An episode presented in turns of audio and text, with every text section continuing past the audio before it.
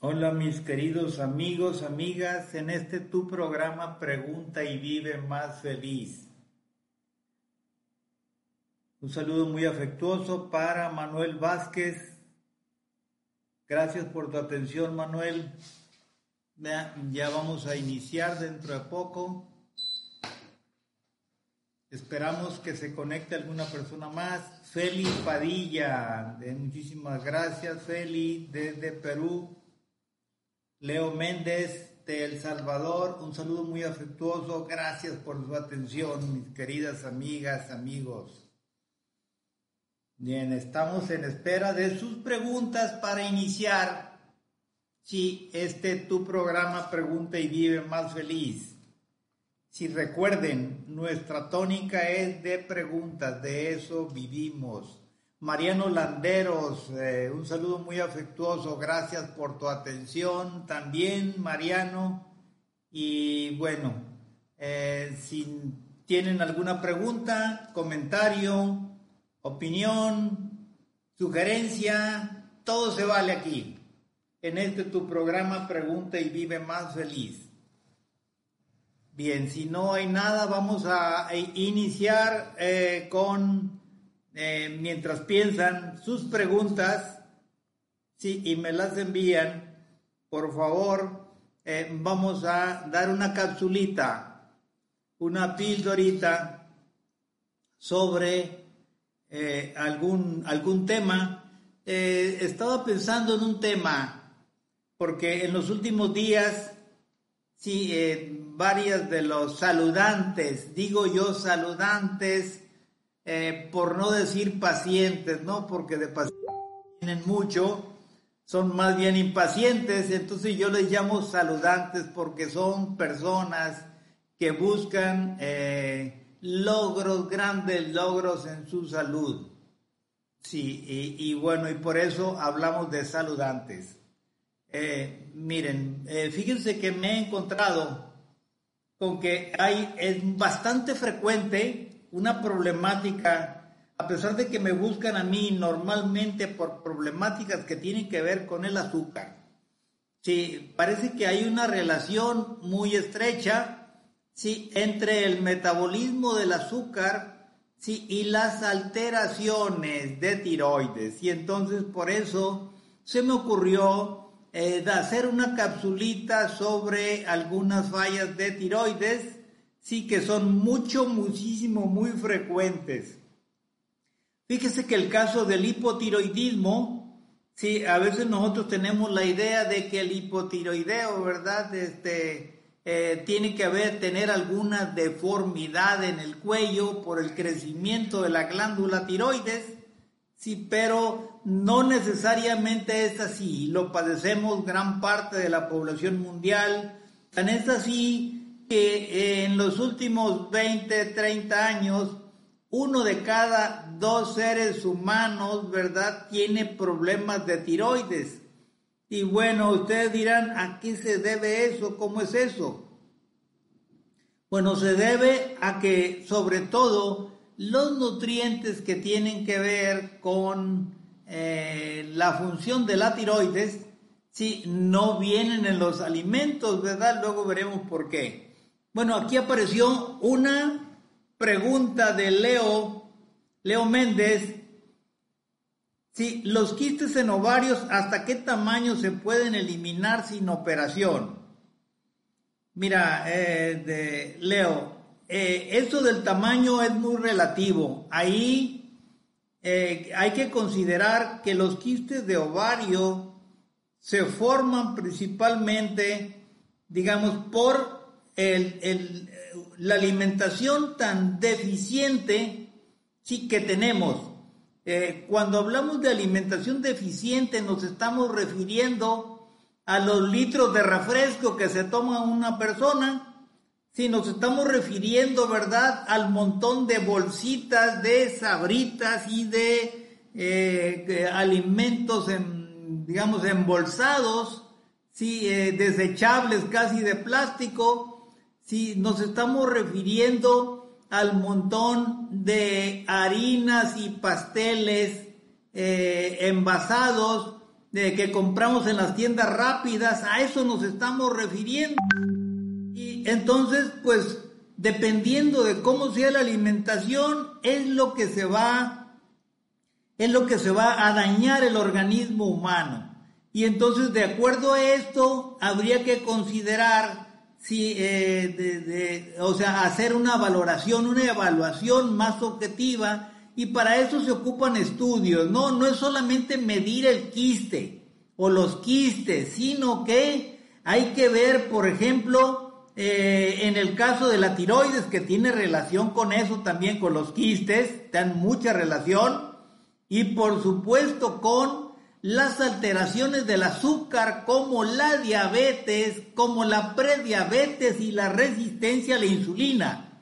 Sí, o sea que todas aquellas personas que son diabéticas, si pueden sufrir eh, quistes de ovario, igualmente aquellos, ¿verdad? Que son de, se dice prediabéticos, aunque no tengan altos niveles de azúcar en sangre, igualmente aquellos que tengan si, el azúcar en sangre normal, pero eh, están repletos de azúcar el resto de células del cuerpo, pero también eh, tiene que ver con aquellas personas en las que la función de la glándula tiroidea, ya que interviene en la regulación o, en la velocidad del metabolismo, se puede decir, ¿verdad?, del organismo, entonces está disminuido, ¿no? Y entonces aquí, eh, ¿qué es lo que procede? Eh, la cosa es evaluar los niveles de insulina que tengan en sangre y por ejemplo, por, decirlo así, alguien que tenga 50 de insulina en sangre y tiene quistes de ovario, lógicamente va a requerir, imagínense, eliminar eh, por lo menos 45 de esos 50 unidades de insulina que tenga en sangre. Sí, entonces eso implica un esfuerzo no se crean de varios meses. O sea que ahí, eh, ¿qué les diría? Es bien difícil rebajar más de 10 unidades de insulina en sangre por un mes de aplicación de alimentación. Quiere decir que estuvimos durante años y años consumiendo indebidamente cosas que nos subían el azúcar y que estimulaban la, la producción de insulina por parte del páncreas. Y entonces ahí es donde eh, ocupamos, o sea, el caso sería muy diferente si, por ejemplo, tenemos un quiste de ovario, pero eh, con una insulina en sangre de 10, pues entonces difícilmente va a ser un quiste em, grande, tan grande, ¿verdad? Que no pueda eh, resolverse. Y entonces ahí es cosa de probar.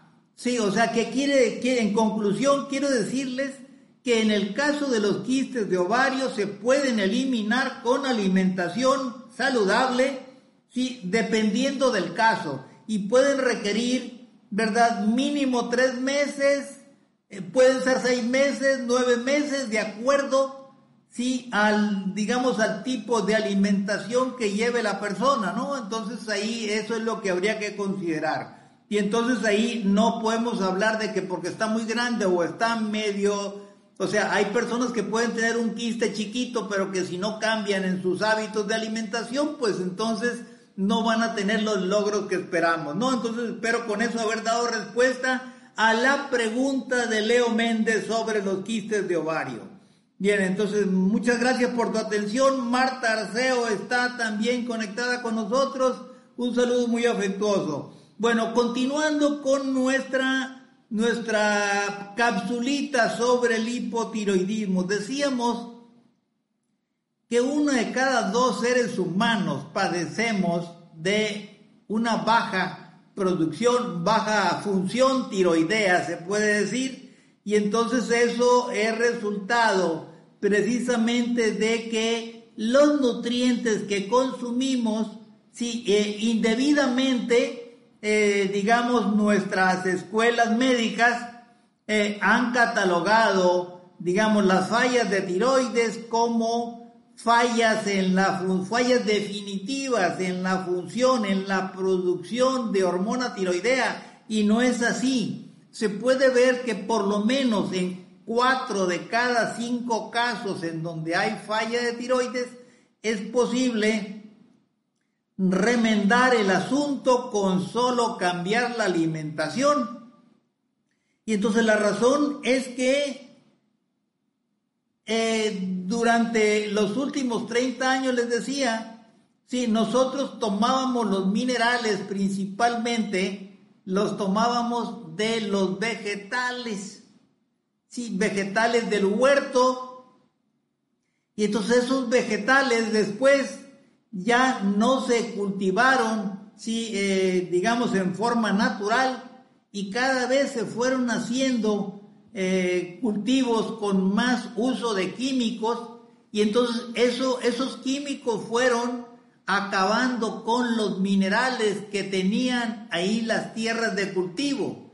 Y entonces eso llevó a que los, eh, los alimentos, ¿verdad? Eh, ya los alimentos vegetales ya no traían la cantidad de minerales que ocupaba el ser humano para la vida. Es más, eh, estamos viendo cómo cada vez hay vegetales más bonitos en los supermercados.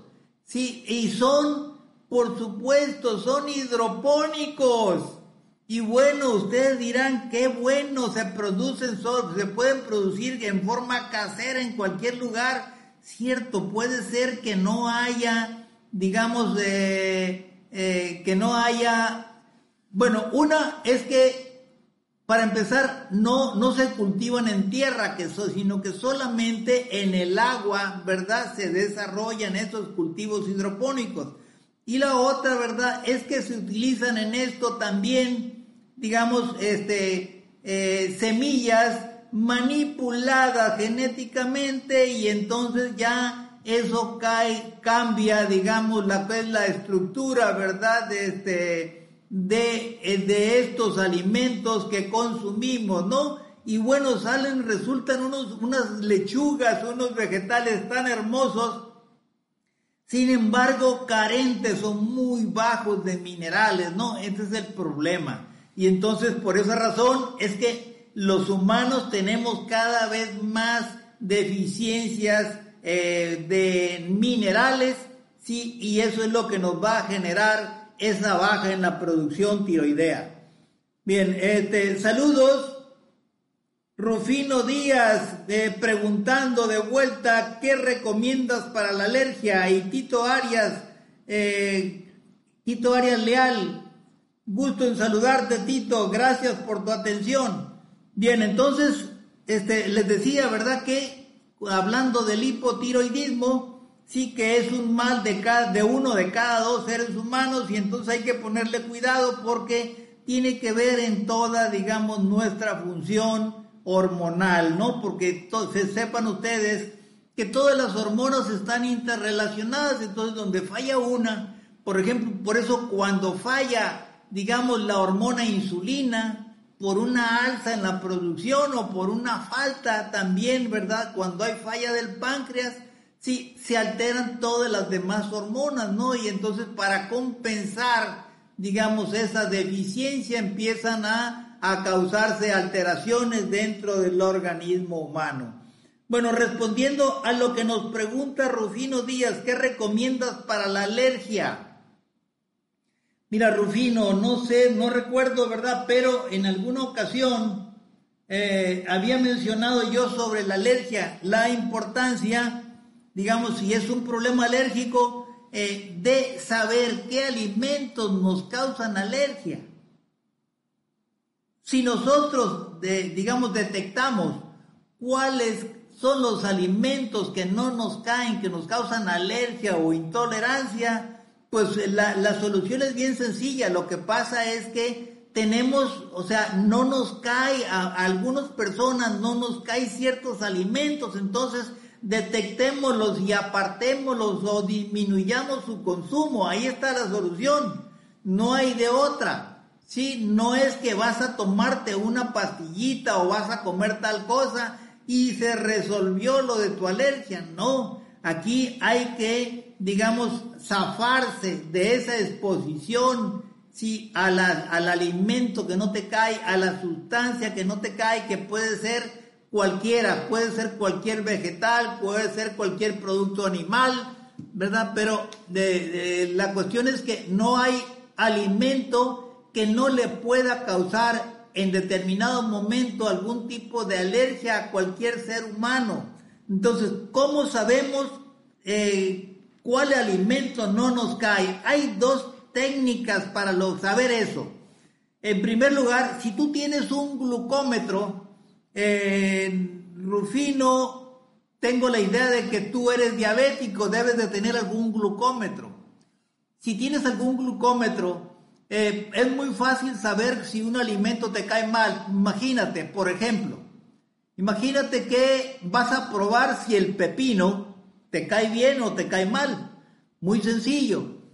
O sea, te pinchas el dedo para medirte la glucosa en la sangre con el glucómetro casero que tienes, ¿sí? Y anotas el resultado.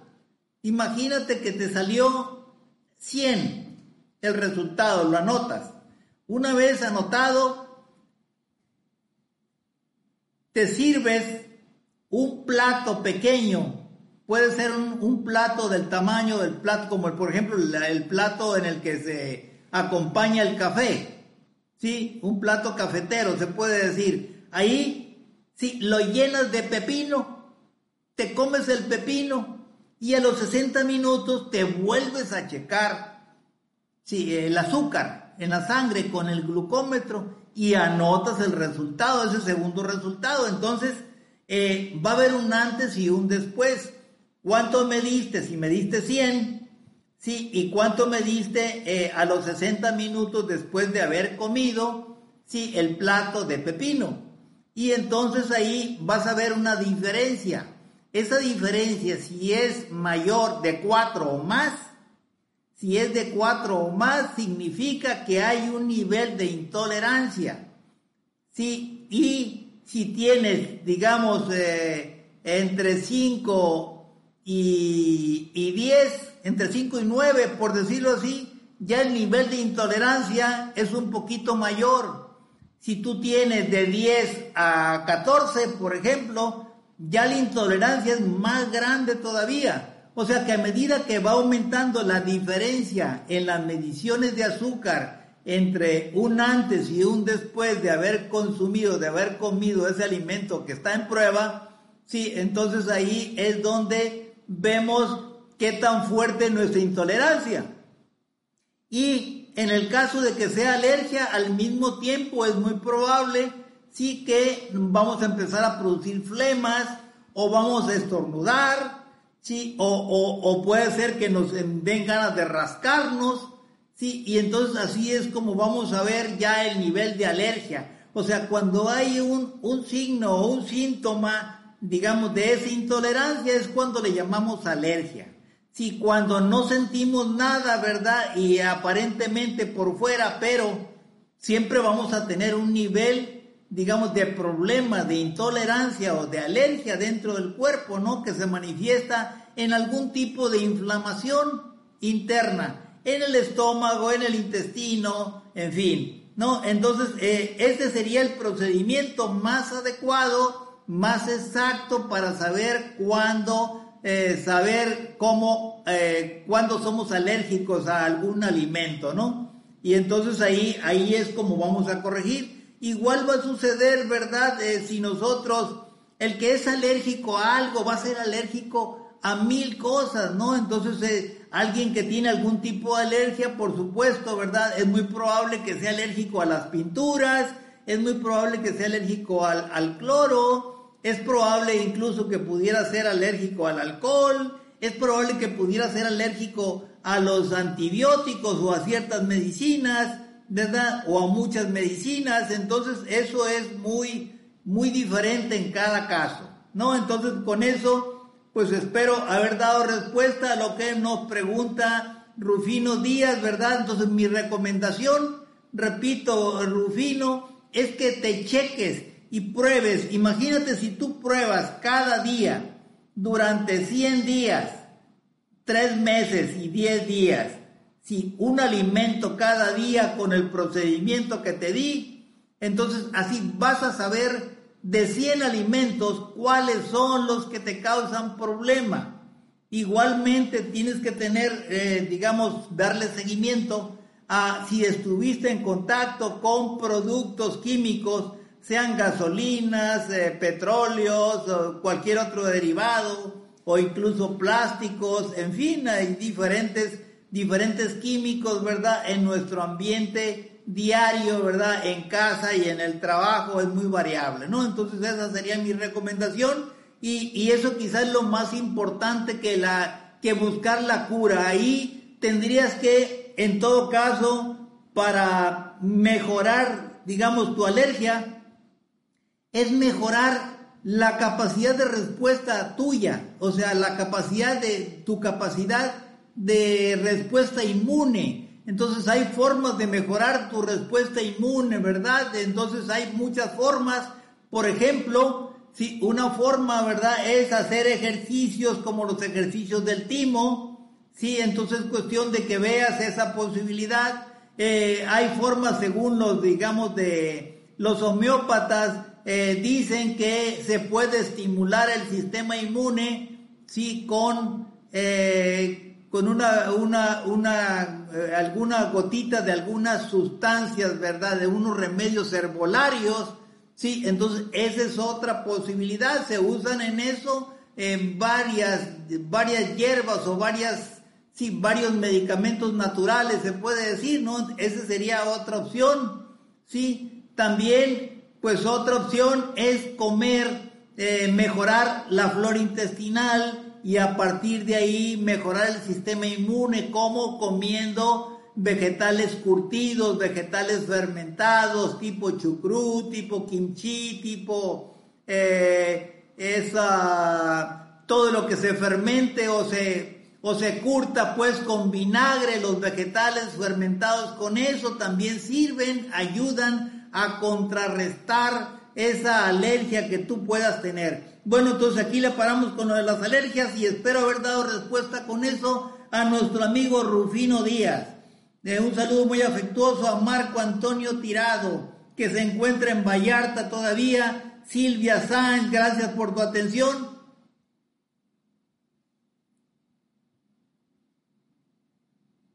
Manuel Vázquez pregunta, un preparado que me indicó debe de estar en el refri. No, Manuel, eso no se guarda en el refri, eso eh, al aire, al aire, al, medio ambiente, pues, ¿no? Entonces, un saludo muy afectuoso. Aquí el padre Pira, Rafael Pira, gracias por su atención, padre Pira, ¿verdad? Desde él eh, es un honor tenerlo aquí con nosotros, escuchándonos y pues muchísimo gusto en saludarlo. Seguimos con eh, la capsulita del hipotiroidismo. Los signos y síntomas sí, que aparecen, eh, que podemos apreciar son fatiga, frío, aumento de peso, irritabilidad, estreñimiento, pulso lento, piel seca, uñas quebradizas, son, digamos, los principales signos y síntomas que ustedes pueden apreciar en el caso del hipotiroidismo.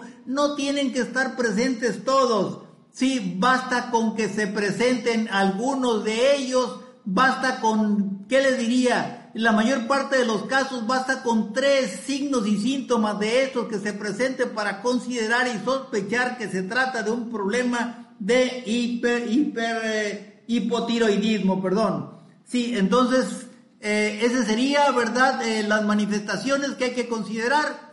Y bueno, para el diagnóstico, fíjense que para valorar y detectar este problema de la tiroides, hay muchos errores médicos. En primer lugar, si este, se ha venido aplicando el criterio de que toda vez que esté elevada digamos, la hormona estimulante de la tiroides producida en el cerebro y que estimula la tiroides, se considera que ya es eh, de, eh, hay una falla de tiroides y es un hipotiroideo y hay que darle medicina. Y eso no es así, no es así, eso es mentira. Sí, o sea, en el 80 al 90% de los casos en donde el, la TSH, o sea, la hormona estimulante de la tiroides esté, por arriba de 2, no es necesario utilizar hormona tiroidea. Sobre todo tomando en cuenta que la hormona tiroidea que se maneja es una hormona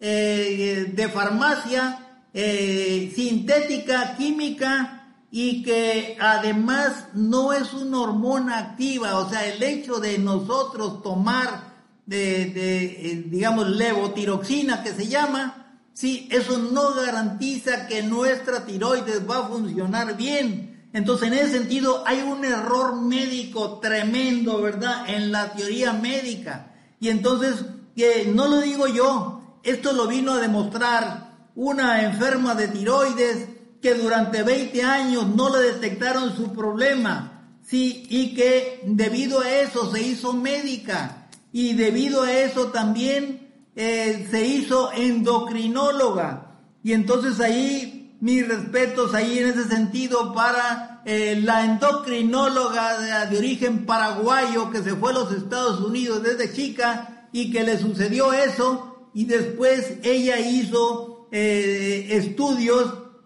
después de su especialidad hizo estudios, investigación y editó un libro sobre tiroides, Amy Mayer se llama, ¿no? Entonces, eh, mi respeto y reconocimiento para la doctora Amy Mayer eh, eh, y por su libro, por sus aportes al conocimiento teórico de la tiroides, sí, en vista de lo que le sucedió a ella, su, propia experiencia personal. Entonces ella probó que, que eso, ese manejo de los endocrinólogos no era el adecuado ¿no? Y bueno, aquí en ese sentido, la hormona estimulante de la tiroides ciertamente debe estar entre 1 y 2, pero el hecho de que esté por arriba de 2, que es interpretado por la mayor parte de los médicos como si fuera un hipotiroidismo que requiere hormona tiroidea, no es así, ¿no? Entonces, en esa, esa sería, digamos, una de las, de las consideraciones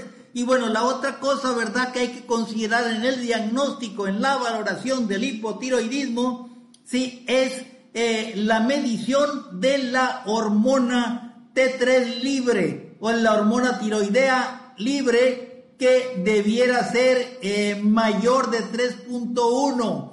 Cuando está por debajo, tampoco quiere decir está obligada la persona a tomar hormona tiroidea, sino que muchas veces es el resultado de que eh, la hormona T4, sí, que se transforma en T3 gracias a ciertas enzimas, no se produce ese cambio por falta de nutrientes y sobre todo esos nutrientes son los nutrientes minerales, ¿verdad? Que luego vamos a hablar de cuáles se tratan, pero que tienen que ver en la conversión de la hormona T4 en T3 y entonces con eso se puede corregir esa falla tiroidea sin necesidad, digamos, de usar la hormona tiroidea, o sea, la levotiroxina. Un saludo muy afectuoso, Roberto Andrés Vega. Eh, un abrazo, mi hermano, ¿verdad? Gracias por tu atención. Sí, es un placer saludarte. Parece que estaba esperando ver aquí alguna pregunta, pero no la encontré.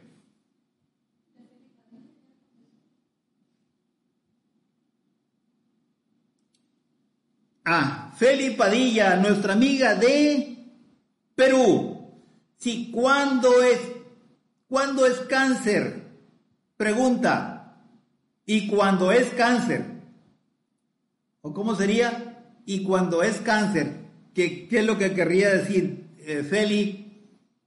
Doctor, ¿y cuando es cáncer? Ah, se refiere al cáncer de tiroides. Miren, en el caso del cáncer de tiroides, si de acuerdo a las investigaciones que se han realizado y a la experiencia última de los últimos años, sí, e, es, es, una, es una es un problema que tiene solución y es probable, probable que ocupe, tenga sol, pueda tener solución aún sin los procedimientos de tratamiento tan terribles como son la cirugía, sí, la quimioterapia y las radiaciones, sí, que es lo que, que es el proceso que se sigue en todos los cánceres, porque es lo que está normado por los organismos principalmente que dirigen o que rigen eso, ¿no? Que son los organismos norteamericanos. Y bueno, entonces en ese sentido hay otras opciones le sucedió, por ejemplo, a la misma doctora Amy Myers. La doctora Amy Myers supuestamente, ¿verdad?, tenía un hipertiroidismo y bueno, ahí le destruyeron, sí, eh, gran parte de su tiroides indebidamente cuando podía tener otras opciones más naturales sin necesidad, digamos, de dañar, o sea, la hicieron hipotiroidea a la fuerza sí, con el tratamiento que le dieron, ¿no? Entonces, en ese sentido, habría que ver cada caso concreto, ¿no? Pero lo que sí les digo es que cuando es cáncer, normalmente es porque hay alguna, eh, alguna, alguna inflamación importante, resultado, por ejemplo, miren, ¿sabían ustedes que una amalgama de mercurio puede ser una causal de cáncer?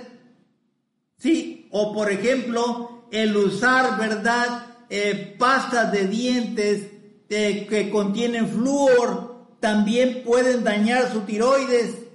Sí, eso no es nada raro, es algo ya probado a través de múltiples investigaciones, ¿no? Y entonces en ese sentido eh, es lo que habría que considerar, hay que valorar cada caso concreto, ¿no?